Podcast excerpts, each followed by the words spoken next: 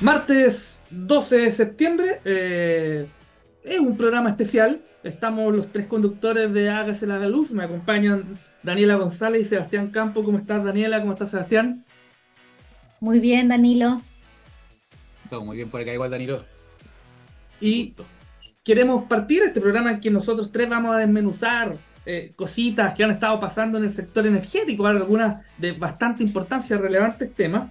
Eh, pero hay algo de lo cual no podemos abstraernos en una fecha, hoy día es 12 de septiembre, pero ayer se cumplió un hito bastante importante, eh, una conmemoración de un hito bastante eh, relevante para nuestro país, que fue 50 años del, quiebre democrático. Del, del, golpe militar y nosotros como programa y como personas obviamente no estamos ajenos a esto hay muchas cosas que se pueden decir pero yo quiero traer, no, vamos, no sé si alargarnos mucho en, esto porque se ha hablado harto, pero sí me gustaría comentarles, no solamente a mis partners acá, pero a la gente que también que nos escucha, que hay algo en lo cual no nos podemos escudar eh, cuando se trata de opinar de frente a lo que pasó. Eh, uno puede tener una opción política, obviamente todos tenemos nuestra opción política, eh, hay cosas que claramente tienen que ser criticadas, no, no hay doble lectura, eh, pero sí hay algo que eh, yo siempre digo y planteo de que no podemos escudarnos, algunos, los que no vivimos esa época o los que no tenían uso de razón cuando se vivió esa época, en que como no la vivimos no podemos opinar. Yo creo que la historia es importante, tenemos que aprender de, estos, de estos sucesos eh, y para eso podemos leer, investigar, conversar, discutir con las personas que conocemos para forjarnos una idea de qué fue lo que pasó y por qué no puede volver a pasar nunca más. Ese es mi comentario, no nos escudemos nunca, jamás en que eh, porque no estuvimos no podemos opinar cuando estamos hablando de historia y cuando estamos hablando de cosas de este calibre. No sé, Daniela, Sebastián, si ustedes quieren eh, comentarnos algo también en ese sentido. Eh, bueno, cuarto, yo también decir, ¿no es cierto?, difícil momento de la historia que se vivió. Y solo decir, ¿no es cierto?, que hay mucha gente que todavía no encuentra a sus familiares. Y eso duele. la semana pasada estuve en Quinta Normal en un, en un evento, ¿cierto? Y había gente, no sé, de gente familiar de detenidos desaparecidos directos. Papás, no, papás no, pero hermanos, eh, hijos, ¿no es cierto? Esposas, esposos, etcétera. Y es difícil, es difícil. Y es difícil justificar eso, ¿no es cierto? Así que espero que y limpiemos, ¿no es cierto?, esa herida que está permanentemente ahí en todo nuestro pueblo y avancemos. Pero no podemos avanzar sin, sin justicia. Mira, a mí me gustaría, eh, yo siempre he considerado eh, eh, el golpe como el resultado de un fracaso de la clase política de la época que no pudo resolver sus diferencias a través de los mecanismos democráticos, era otro contexto, internacional además, Guerra Fría, etcétera, pero, pero eso fue, fue un, fracaso em, que terminó costándole carísimo, ¿no es cierto?, al país eh, en términos de las violaciones a los derechos humanos que, se cometieron durante la dictadura, eh, el término de la amistad cívica, eh, la suspensión de nuestra democracia, el ejercicio de nuestros derechos civiles y políticos, la, actividad de, de, los órganos que para nosotros hoy día pueden ser muy, muy eh, comunes o, que uno los ve como parte de la normalidad, ¿no es cierto? Tener un poder judicial independiente, tener un congreso, tener partidos políticos, eh, tener libertad de prensa, tener libertad de movimiento, tener libertad de reunión, todas esas cosas que eh, no existían en dictadura y, que yo creo que a, a, las personas que creemos que es fundamental ejercer sus derechos civiles y políticos, eh, eh, genera un, por lo menos a mí, me genera un problema feroz. O sea, con la democracia con todas las, con, todos los bemoles que tiene, es la mejor, eh, es el mejor régimen que nos permite vivir en ejercicio de de esas libertades y de esos derechos. y yo creo que siempre hay que hacer todo el esfuerzo necesario para mantener eh, los diálogos políticos entre las fuerzas políticas para resolver, ¿no es cierto?, las diferencias y encontrar las formas de avanzar hacia lo que la gente eh, reclama y necesita. Eh, las posturas personales nunca tienen que ser motivo de enemistad y, ni, de cancelación. Y yo creo y, veo en esta época eh, un espíritu muy parecido al que llevó al quiebre institucional y eso a mí me preocupa. Y entonces yo creo que nosotros tenemos acá un testimonio, eh, huellas feroces de lo que pasó, las señales de, que, hay todavía de no, de no tener una comprensión común de, hecho eh, eh, es preocupante, ¿no es cierto? Eh, y yo espero que avancemos en eso y, y, si bien son las fuerzas políticas las primeras llamadas a, dar los pasos en esa dirección, yo creo que también todos podemos hacerlo desde la forma en que dialogamos, en la forma que, que, no, que resolvemos nuestras diferencias, que respetamos al otro eh, hay una convocatoria no solamente institucional, sino que personal. Sí, con lo último tiene razón. Han, habido algunas eh, opiniones de personajes públicos terribles de estos últimos días. Así que hay que hacer unidad. Oye, eh, hecho este punto, que no podíamos estar ajenos, pasemos a otra cosa porque vamos a empezar a hablar de nuestros de nuestra temática, del core business de este programa. Eh, pero antes que eso, vamos a hacer una pausa musical. Una canción que está a cargo de Sebastián. Y Sebastián, así como lo hacemos con nuestros invitados, eh, ¿qué canción y por qué? Muy buena. Oye, se me subió la gata porque dice cuando uno yo pongo triste, la gata se me sube. Es como un. Viene ahí a limpiar la energía. Eh, nada, pues este es mi último programa desde Chile. Eh, me voy, ¿no es cierto?, a, Londres a estudiar, eh, a ampliar los horizontes y a buscar un poco, ¿no es cierto?, esta, este gran problema del que estamos conversando todos los, todos los programas. Y hay que tratar de armarlo, hay que tratar de configurar, así yo voy a tratar de buscar nuevos conocimientos. Así que voy a estar un tiempo allá en Londres. Y por eso mismo voy a seguir haciendo el programa, por supuesto, desde allá pero aprovechando, vamos a poner un tema, ¿no es cierto?, en honor a ese. Hace un tiempo yo creo ya puse London Calling de The Clash, así que vamos a ir con otro también que hace referencia a Londres, así que nos vamos con Last Train to London de Electric Light Orchestra. Y volvemos en unos minutos aquí por Hágase la Luz. Vamos con ese tema. Nos vemos.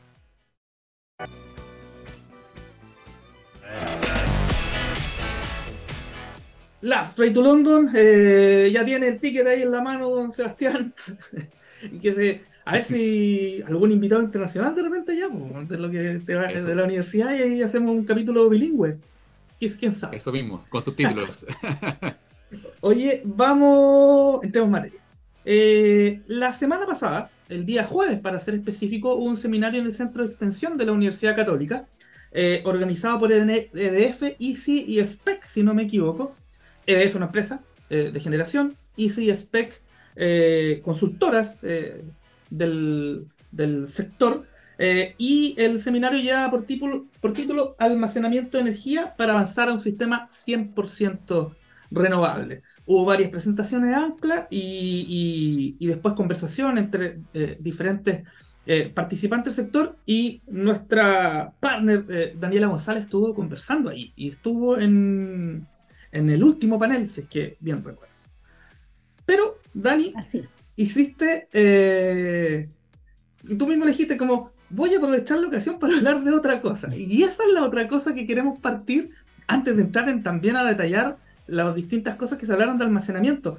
Entonces, la, te pido a ver si es que nos puedes comentar un poco cuál fue el tenor de tu intervención y ahí a desmenuzar algunas cositas bien eh, importantes sobre eh, eso que tú mencionaste. Así que, cuéntanos. ¿Cómo fue eso? Claro, a mí me pareció eh, el momento adecuado también para plantear una preocupación eh, un poquito más general, que tiene que ver con que eh, es muy necesario actividades como la de la que se realizó. hemos tenido un sector que ha estado súper activo respecto de seminarios, estudios y cosas así, precisamente porque hay que generar masa crítica eh, respecto de cuáles son eh, aquellas cosas que tenemos que hacer para enfrentar la transición energética de una manera más em, eficiente. Eh, sin embargo, salen eh, continuamente piedras en el camino, que nos distraen de la, de la conversación de largo plazo y de la conversación de las reformas estructurales y nos vuelven a anclar en la coyuntura y en el corto plazo.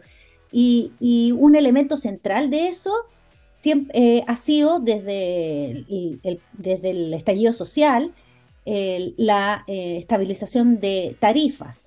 Desde antes que asumiera este, esta administración se sabía que un tema eh, importante y clave para poder ejecutar después una, una agenda de, de, corto, mediano y largo plazo era tener resuelto el tema de la estabilización de, de tarifas. O sea, no, no, no es una novedad lo que estoy diciendo, era un tema que, que, cualquiera del sector eh, eh, entendía que debía hacerse y por eso el primer esfuerzo que hizo este, este gobierno fue lanzar o enviar al Congreso un segundo mecanismo de estabilización eh, de tarifa, atendido que el primero, ¿no es cierto?, agotó sus su, recursos en un corto, en un plazo muy inferior al que, se, al que se estimaba, básicamente por el precio del dólar, ¿no es cierto?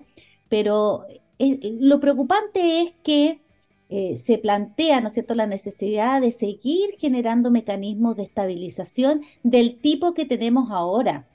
Eh, y, no me queda claro que eh, sea ese, este, ese tipo de mecanismo, es decir, aquellos que apuestan a recuperar lo que no se pague hoy, a la baja del precio de la energía por contratos que van a ingresar a prestar suministro más adelante porque ya estamos en el 2032, entonces tú te planteas, y ahí yo aprovecho de, devolverle a ustedes la, pelota y la pregunta, eh, eso fue un tema coyuntural, ¿no es cierto?, del estallido social, de la guerra en Ucrania, del COVID, que, que desde un punto de vista político tenía que abordarse de alguna manera, pero da la impresión de que estamos eh, comprometiendo mucho de, las medidas que tenemos que hacer para enfrentar la transición al generar mecanismos que ya van a durar hasta el 2032, el 2000 no sé cuánto, eh, y que eh, generan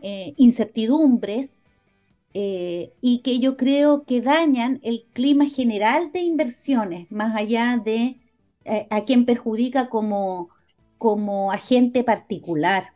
Em, y, además se pone siempre como un trade-off, ¿no es cierto? Solucionemos esto, si no, no avanzamos en el resto. Y es un poco el llamado que hizo el Senado eh, en un proyecto de acuerdo y también en la reunión que, que los propios concurrentes a esa reunión informaron, de que era un paso necesario para poder avanzar en la discusión del proyecto de transición energética. Entonces, eh, esas señales, esa señal que dio el Senado de que, de que, se, que había poca atención por el corto plazo, cuando en realidad uno siente que en los últimos, no sé, cuatro años el foco precisamente ha estado en el corto plazo y lo que uno necesita es otro.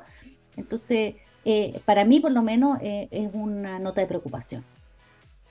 Cierto. Eh, Seba, disparo yo, disparo usted, como el como gigante. Dispare, dispare, después disparo yo. Estoy juntando las balas. Sí, yo, comparto esto de la del, del, legalizar eh, o de regular con la, con la coyuntura. Eh, si no me equivoco, y aquí obviamente me corríjanme, no solamente ustedes, sino después gente que, nos escucha, eh, hubo tres grandes sectores que fueron de alguna manera con afectaciones como tarifarias post eh, estallido social. Agua, bueno, agua sí, por, por, APR, con, otras cosas. Eh, carretera, eh, por no TAG, ¿ya? que se solucionó con la extensión de contrato. Em, el metro, claramente todo, todo por los 30 pesos. pero el metro es una empresa estatal, entonces tiene mm. otro, otra, otra forma. Y energía, en que esta bolsa se construye eh, con fondos privados. Eh, eh, es como de, todos los ejemplos que, he dado, y puede que haya alguno que se me, que, se me arranque, es como el, único que toma una vía distinta. Y, y, uno de los que también rápido se legisla porque la ley de estabilización sale, ya, ya se discute en noviembre y, sale en, diciembre del 2019. A lo cual tenemos que sumar después la congelación de tarifas producto de pandemia. Entonces hay una bolsa bien, bien grande que se está arrastrando desde hace tres años y quizás un poquito más. Em, siempre va a estar la discusión de eh, cuál es el rol del Estado mismo en esta, en esta circunstancia. El, rol mismo de la, fiscalización, no de la fiscalización, de la focalización. El primero, uno podría entender, fue tan rápido, eh, el país estaba crispado, existían necesidades políticas de dar rápidas respuestas, por lo tanto, eh, un diseño ad hoc, perdón, a una herramienta de estas características que tendría que haber tomado más, la verdad es que se, acordó muy, muy, muy rápido y siempre, siempre todo puede ser, puede ser mejor. Pero ahora que tenemos tiempo, que ya hemos aprendido un poco de, la legalización, perdón, del trámite del PEC 1, del trámite del PEC 2, de, eh, también del monto de las eh, boletas que eh, muchos de nuestros compatriotas vienen arrastrando desde, la pandemia, yo me hago la sincera pregunta, pudiendo tener la respuesta, pero da como para cinco capítulos, aunque no la tengo, pero ¿qué podemos hacer mejor y, quién tiene que tomar el toro por las astas en una nueva estabilización? Que otra vez, como bien dijo Dani, Daniela, nos va a tener 10 años más metidos en esto. ¿Y qué pasa si esa bolsa se acaba? vamos a llegar a un PEC 4, eh, vamos a encontrar como... Eh, esto de alguna manera tiene que tender a tener una solución de raíz, eh, pero una solución que dé escape, válvulas para ojalá la gran mayoría de los casos posibles. Em, me preocupa un poco esto de hacer leyes, en este caso regulación directa económica, quizás sin todos los antecedentes y sin todos los escenarios analizados. Y eso, me, es lo que en particular a mí me preocupa. ¿Qué opinas tú, Seba? No, efectivamente creo que es un tema complejo. Y es un tema complejo más allá, yo creo que, bueno, estábamos pensando en el 2032 y después quizás hasta cuándo, es de ponerle cuál es el valor de la energía. Y yo creo que eso es importante tenerlo claro. Eh, estamos en un proceso de transición y, es, y claro, tener el mismo valor de la energía que hace 10 años atrás, ese valor lo teníamos porque estábamos generando con un tipo de combustible que hoy día no podemos generar, ¿no es cierto? Y eso es súper importante también tenerlo claro. Eh, independiente de toda esta coyuntura, ¿cierto? Independiente de la pandemia, de la guerra en Rusia, ¿no es cierto? Algo muy particular, y que probablemente guerras como la que hubo entre Ucrania y Rusia van a seguir ocurriendo. ¿Por qué? Porque hay un recurso que se está acabando en el mundo que es el petróleo. Y, y, esas cuestiones, ¿no es cierto?, van a generar movimientos súper importantes a nivel macro eh, mundial, ¿no es cierto?, que van a generar conflictos. Y bueno, nuestra economía, al, estar, al ser una economía que está muy basada en el petróleo, ¿no es cierto?, en todos sus componentes, eh, esto, esto va a seguir ocurriendo. Entonces, de alguna forma, tenemos que estar preparados para eso. Y ahí yo creo que un punto importante que hay que poner, ¿no es cierto?, en la discusión es decir, oye, ¿cuál es el valor de la energía? Y como dice Danilo, ¿no es cierto? A lo mejor se ve, oye, aquí además, esto tiene que ser de alguna manera, ¿no es cierto?, mitigado, hay que focalizar los recursos estatales, ¿no es cierto?, donde la gente efectivamente, ¿no es cierto?, que no puede pagar hoy día, tenga los recursos para acceder a, para acceder a energía eléctrica, pensando además que queremos, por un lado, electrificar los consumos, queremos limpiar, ¿no es cierto?, un montón de distintos combustibles con los que estamos hoy día calefaccionando las casas, etcétera. Por lo tanto, el proceso tiene que ser controlado y tiene que ser ordenado, pero siempre con un objetivo, que el objetivo es lograr la transición. Y esa transición hay que pagarla, ¿no es cierto? Y el tema es quién la paga, quién la paga y cómo la pagamos. Eh, no sé, de repente escucho, ¿no es cierto?, a las, grandes industrias mineras, clientes líderes, grandes clientes, y claro, de alguna forma yo creo que ellos tienen bien concientizado el hecho de que, chuta, que la, transición energética tiene un costo y que tiene que estar, ¿no es cierto?, correctamente asignada, pero hay que tener claro también que la energía no va, no va a volver, al menos en un tiempo, a valer lo mismo que valía antes porque estamos en otro mundo y eso hay que enfrentarlo. Y si hay que parar un poco, a lo mejor hay que parar. Ese es un mensaje que también yo dejo porque a lo mejor es que el P por Q, ¿cierto? P por Q. ¿Cuál es la regla que tenemos que gestionar? Yo tengo la impresión, sin, sin creer tener la solución, es que hay que separar la discusión sobre mm, la la carga económica que han significado los mecanismos de estabilización, ¿ya? y la deuda que se está acumulando respecto de los, eh, de, de, los generadores eh, o los financistas eh, con la, el costo de la transición energética. ¿ya? Que es un desafío eh, mayor, ¿no es cierto? Yo creo que estamos todos de acuerdo de que efectivamente el objetivo de que, que, iba a haber un suministro más barato no va a ser así, al menos por un largo tiempo. Mi preocupación es en realidad que, la, que no estamos haciendo nada para que los costos sean los más eficientes posibles y por lo tanto tenemos un escenario hoy día, si las cosas se mantienen igual, de que la energía no solamente no va a subir, sino que el suministro en general va a subir eh, en forma, eh, eh, en, forma exponencial. O sea, yo creo que, hay un riesgo bastante alto de que exista, de que los costos de la energía se, sigan encareciendo. Y quiero hablar más bien los costos de suministro, lo que va a la tarifa final. y eso, lo y eso se tiene que abordar con las medidas de mediano y largo plazo, de, cómo entonces este tránsito asegurar eh, que las tarifas eh, que, se pagan durante el proceso de transición energética sean lo más razonable y probablemente habrá que hacer algún mecanismo de subsidio focalizado permanente, ¿no es cierto? Como se viene Mm. conversando desde hace tiempo. Pero otra cosa para mí es el efecto económico de, lo, de, la estabilización de tarifas que ya venimos acumulando y yo creo que ese es un problema que no se debe seguir arrastrando y se tiene que resolver ya. Y, eh, para mí la única solución posible es financiamiento público. Em, para eh, resolver esto es como hacer un reseteo, como se hizo el reseteo del MEPCO el año pasado, donde en realidad las cifras han sido distintas, pero finalmente fueron más de 3 mil millones de dólares, es decir, más de lo que se necesitaría hoy día para cubrir, ¿no es cierto?, los dos mecanismos de estabilización de tarifas. Bueno, se puso, se ah. hizo ese, ese gesto financiero, ¿no es cierto? El mecanismo es distinto, pero se hizo ese gesto financiero de no tener esos ingresos más que de, asumir el gasto, pero se tuvo eh, en el presupuesto público 2022.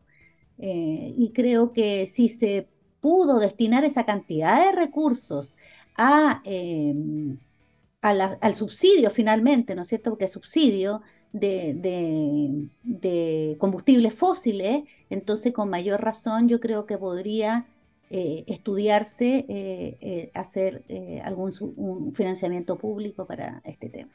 Sí, mira, está buena, buen, buen, buena idea.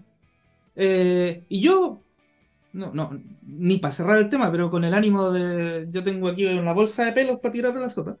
Eh, en plena discusión de nuestra ley de transición, que va a pegar un pequeño up por los ingresos tarifarios, otro pequeño up por una eh, licitación, gran licitación de almacenamiento, y ya echemos otro up por nuevas pegas del coordinador en un contexto de, eh, de grandes tarifas, va a estar difícil esa, esa tramitación. nada más. Oye, eh, antes de ir a, un nuevo tema, eh, volvamos al punto. Este seminario de almacenamiento que se hizo el, el, el día jueves, entonces ahí yo te quería preguntar, Seba, antes, poquito antes de, ir al tema, como manera introductoria, quizás eh, algo que hemos conversado hartas veces y latamente en este, en este programa, pero importante recalcar que el almacenamiento necesita un reacomodo de las partes. Entonces, si tú nos puedes contar un poco de eh, qué es lo que ves tú, eh, un poco cómo tenemos que ir preparando esta mesa para la entrada de este actor que hasta hace poco, hace poco, no sé, 5 o 6 años, no aparecía mucho en la agenda energética. Claro, no aparecía porque era muy caro y justamente ahora los precios están bajando, están bajando, de forma bastante considerable. Eh, y eso va a darse naturalmente, bueno, hay que ver cómo se desarrolla. Yo, ahí tengo mis, dudas también respecto a, bueno, los, los insumos primarios para desarrollar el almacenamiento, que hay que ver también cómo se desarrolla la producción de litio, etc. Pero independiente de eso, ¿no es cierto? el esquema de mercado actual que nosotros tenemos, ¿no es cierto? Un mercado de costos declarados, donde el coordinador define, ¿no es cierto?, la, operación programada y en tiempo real los, los participantes eh, poco hacen, ¿no es cierto?, más que dejar disponible. Yo creo que va a tener que dar rápidamente un paso al costado, eh, probablemente con mucha más celeridad de la que se le está dando en este momento, y entrar rápidamente a un esquema en que al menos estas tecnologías, y no solamente el almacenamiento, sino que también la gestión de la demanda, ¿no es cierto?, que son los dos drivers principales, que vienen a complementar justamente un mundo altamente renovable. Hay que olvidarse aquí, ¿no es cierto? De alguna forma hay que, hay que interiorizar que estamos en un mundo de energías renovables variables donde vamos a tener mucho sol y mucho viento. Y ambas dos componentes, ¿no es cierto? Hasta el momento hemos vivido poco el sol, vamos a hablar después de los PMGD, adelanto un poco el otro bloque, pero el, sol de, nuestro, de nuestra historia en Chile eh, ha sido un sol del norte y el sol del norte es bastante bonito para la operación del sistema. Un sol que sale, ¿no es cierto? Sube, se queda planito y baja, ¿no es cierto? Bastante predecible. El sol de aquí, de Santiago al sur, es bastante más impredecible. Hay muchas más nubes, hay mucho, hay mucho más eventos, ¿cierto? ¿Y para qué hablar del viento? Que mm. ya va a traer, ¿no es cierto?, problemas bastante, bastante considerables en la operación del sistema. Y ahí el almacenamiento va a jugar un rol súper importante, que no es solo el de desplazar, de hacer el shift de energía del día a la noche, que uno piensa, ¿cierto?, grandes almacenamientos del norte, sino que en la zona centro-sur y sur va a venir a cubrir la variabilidad la variabilidad justamente de cómo enfrentar, ¿no grandes variaciones de ráfagas de viento o disponibilidad del insumo primario. Y ahí vamos a tener dos roles. Y en ese sentido, eh, a mi juicio, ¿no el esquema actual no es capaz de eh, ver esas dos realidades, eh, no es capaz de alguna forma de establecer o de, diferenciar cómo el almacenamiento se debería comportar en estos dos esquemas. Y bueno, la solución que se ha visto afuera, ¿cierto?, de entregarle ese rol a los privados y decirle, ok, ustedes ahora van a ofertar, ¿vale? Van a ofertar y van a decir ustedes de alguna forma qué precio para ustedes tienen que usar su batería cuando yo, operador del sistema, la requiero. Y eso tiene un valor. Eso tiene un valor porque el uso de la batería no es lo mismo, ¿no es cierto? Prender cuando uno anda en el auto, ¿cierto? No es lo mismo prenderlo eh, si uno hace Uber, ¿cierto? Y está todo el día andando en el auto. No es lo mismo a que si el auto lo usa, ¿no es cierto? Una vez a la semana eh, para ir a la playa y volver, ¿cierto? Tiene comportamientos distintos. Esas realidades hay que interiorizarlas y probablemente hay un cambio en las lógicas de mercado que hemos venido eh, eh, trayendo a la fecha, hay que incorporarlo. Y ahí, bueno, entra la demanda también, ¿vale? Que la demanda es el siguiente paso. En la, demanda es cuando ya nosotros, como clientes, también somos capaces de entrar en el juego. Y somos capaces de entrar a decidir, ¿no es cierto?, si, somos, si queremos consumir o no queremos consumir bajo las condiciones de precio y bajo las condiciones de disponibilidad de los recursos. Y esos probablemente son los dos grandes eh, jugadores que ahora tienen que entrar y hay que interiorizarlo y hay que saber cómo actuar en este mundo del futuro. Yo creo que ese es un mensaje que hay que empezar a interiorizar. Oye, Daniela, eh, va a mirar la pausa musical, pero esa opinión de almacenamiento que te guardaste la queremos escuchar a la, a la vuelta.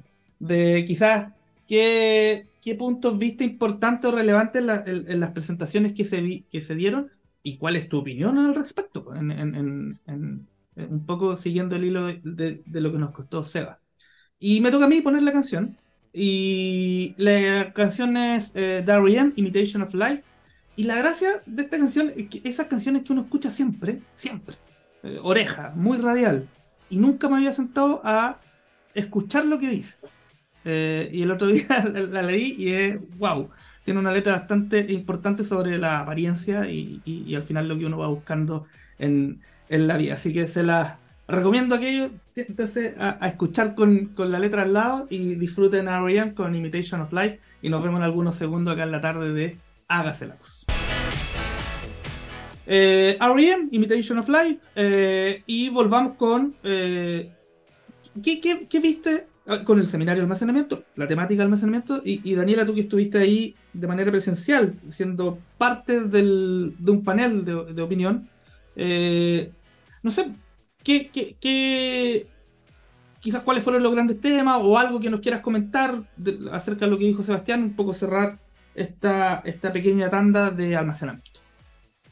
Mira, lo positivo es que se está generando bastante mm, reflexión, ¿no es cierto? Y estudio respecto de cuáles son aquellos, eh, aquellas, eh, aquellos modelos o estructuras del mercado o señales que se requieren para un despliegue del almacenamiento y eso es positivo, pero sí creo que todavía queda mucho por escudriñar en el sentido de cómo efectivamente eh, se dan todas, o nuestro, nuestro régimen permite dar todas las señales de ingresos que se requieren para que el almacenamiento flote y cómo efectivamente se remuneran todas Em, todos los aportes que puede hacer el almacenamiento a un sistema eh, altamente eh, renovable, ¿no es cierto? Entonces, nosotros tendemos a tener todas las lógicas típicas de, de, tratar de, mirar o de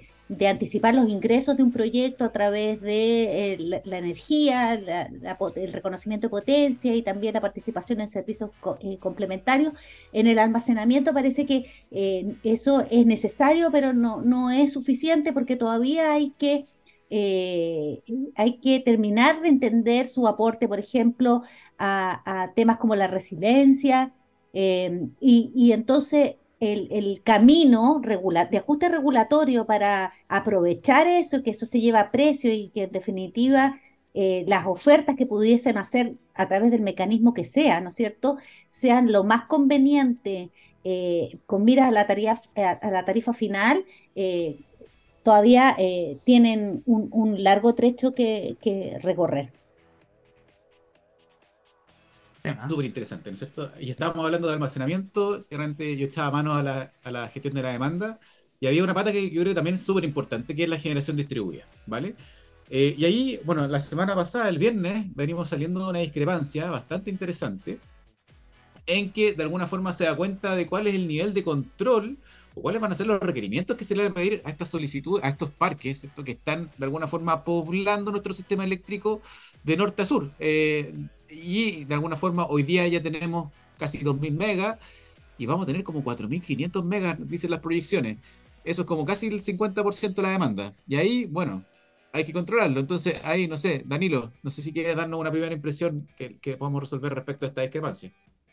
Sí, efectivamente. Hubo audiencia en el panel de expertos, este tribunal propio que tenemos en el sector eléctrico.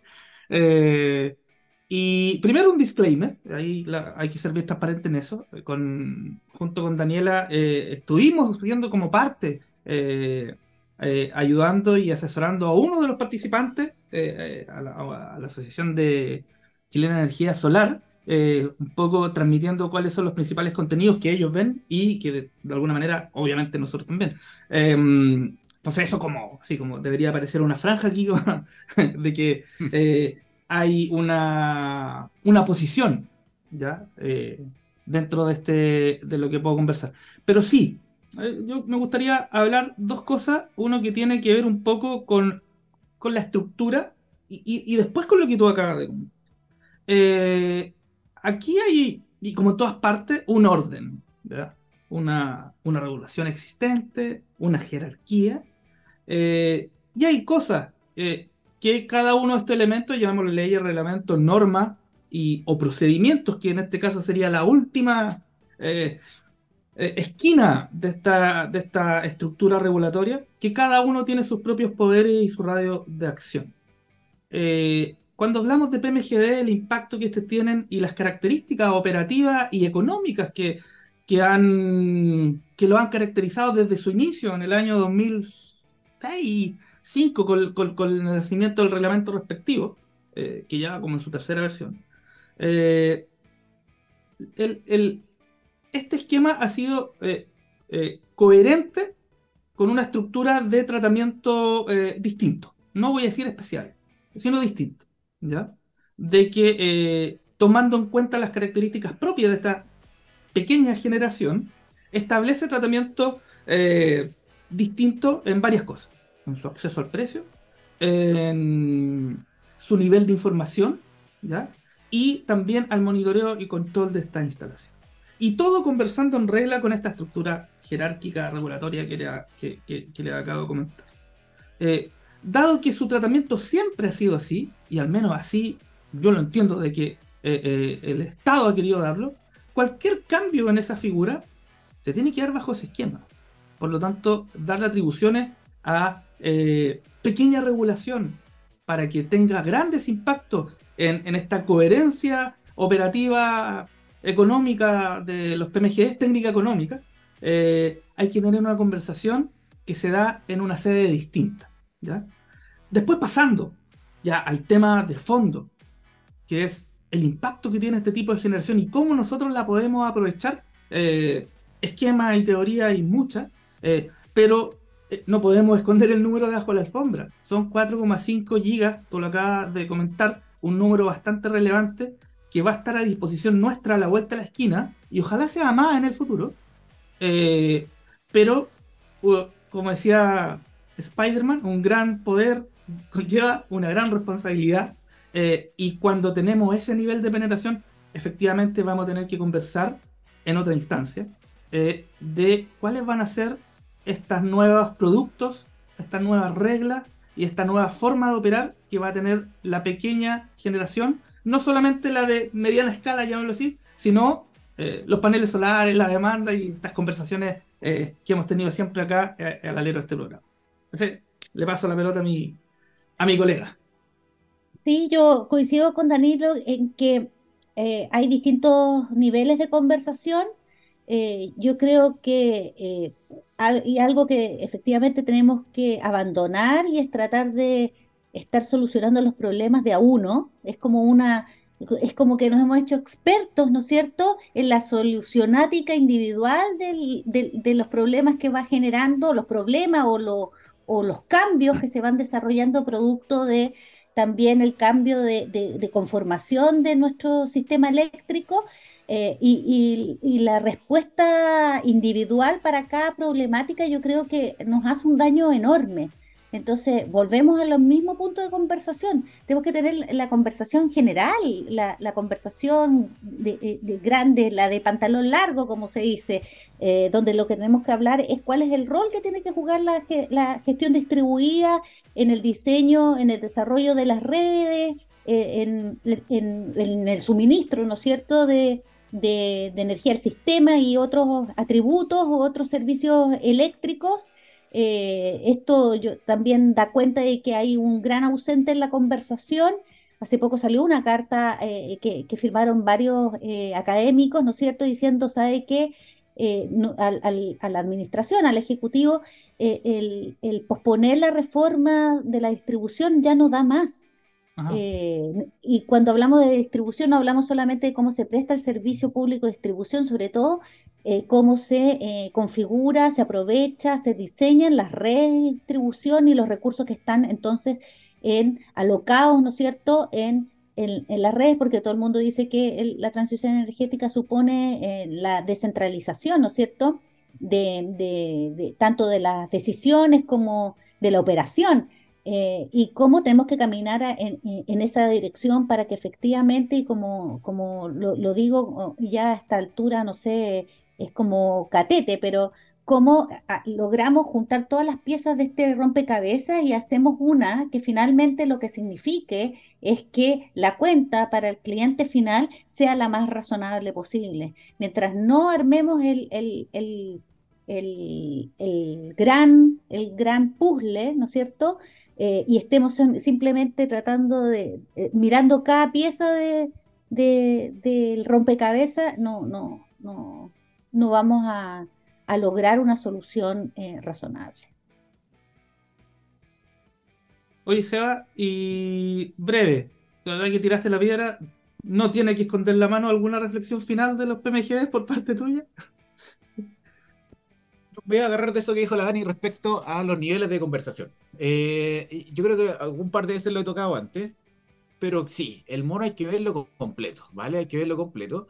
Y sí, efectivamente hay, gente, hay niveles donde se conversa de forma distinta. En distribución se conversa de una manera. Y la conversación hay que, hay que aclararla, ¿no es cierto? ¿Quiénes conversan ahí? Bueno, conversan los PPGD, conversan la demanda, conversan los autos eléctricos, eh, los edificios inteligentes. De alguna forma todos van a conversar en una capa, ¿no es cierto? Que le vamos a denominar la capa de distribución y esa capa está interconectada con otra capa que tiene otro nivel de conversación que el mercado mayorista, donde hay, también hay grandes centrales, grandes sistemas de batería y de alguna forma los dos conversan, ¿no es cierto? No podemos ponerlo a hablar porque los dos tienen que hablar. Si solo vemos una parte de la película, la, mitad, la otra mitad de la película queda no me van a ver, ¿no es cierto? No me van a ver. Y yo, para que esta cosa funcione, tengo que hacerlos conversar a todos, ¿vale? Es lo que decimos siempre aquí en Agasalos, hay que conversar. Y para conversar todos, hay que tener reglas claras para todos. Y por supuesto, algunos van a conversar un nivel, van a tener ciertas interacciones, otros en otro nivel, van a tener ciertas interacciones, y en algún momento se tienen que cruzar. Si eso no lo logramos y no lo logramos coordinar, esto no va a funcionar. Eso es como mensaje, eso se llama arquitectura. Eh, mensaje que poco ha sonado aquí en Chile, pero para que lo tengamos claro, para que empecemos a conversar de eso, ¿no es cierto? Hay que conversar. Hoy nos quedaron un par de temas en el tintero. Queríamos hablar de estas trifulcas comunicativas, tracciones, Colbún, ahí hay varias cositas entretenidas. Vamos a buscar gente que nos ayude a, conversar de esto. Ya eh, estoy conversando con alguien que nos venga a hablar de la problemática PMG en particular, también del, seminario de almacenamiento. Eh, y dado que ya estamos llegando al final, eh, sea Last Ride to London, a mí me tocó Imitation of Life, es eh, el turno de Daniela que nos deje con otro temazo para cerrar esta tarde de Día Marte que juega Chile un rato más. Así que vamos, ¿cómo, cómo cerramos Daniela esta tarde? Con un clásico, por supuesto, que son los que a mí me caracterizan. Eh, y vamos a ir con Black Dog con probablemente, si no la mejor, una de las mejores bandas de rock de todos los tiempos, Led Zeppelin. Uy, dejaste un tema, pero maravilloso.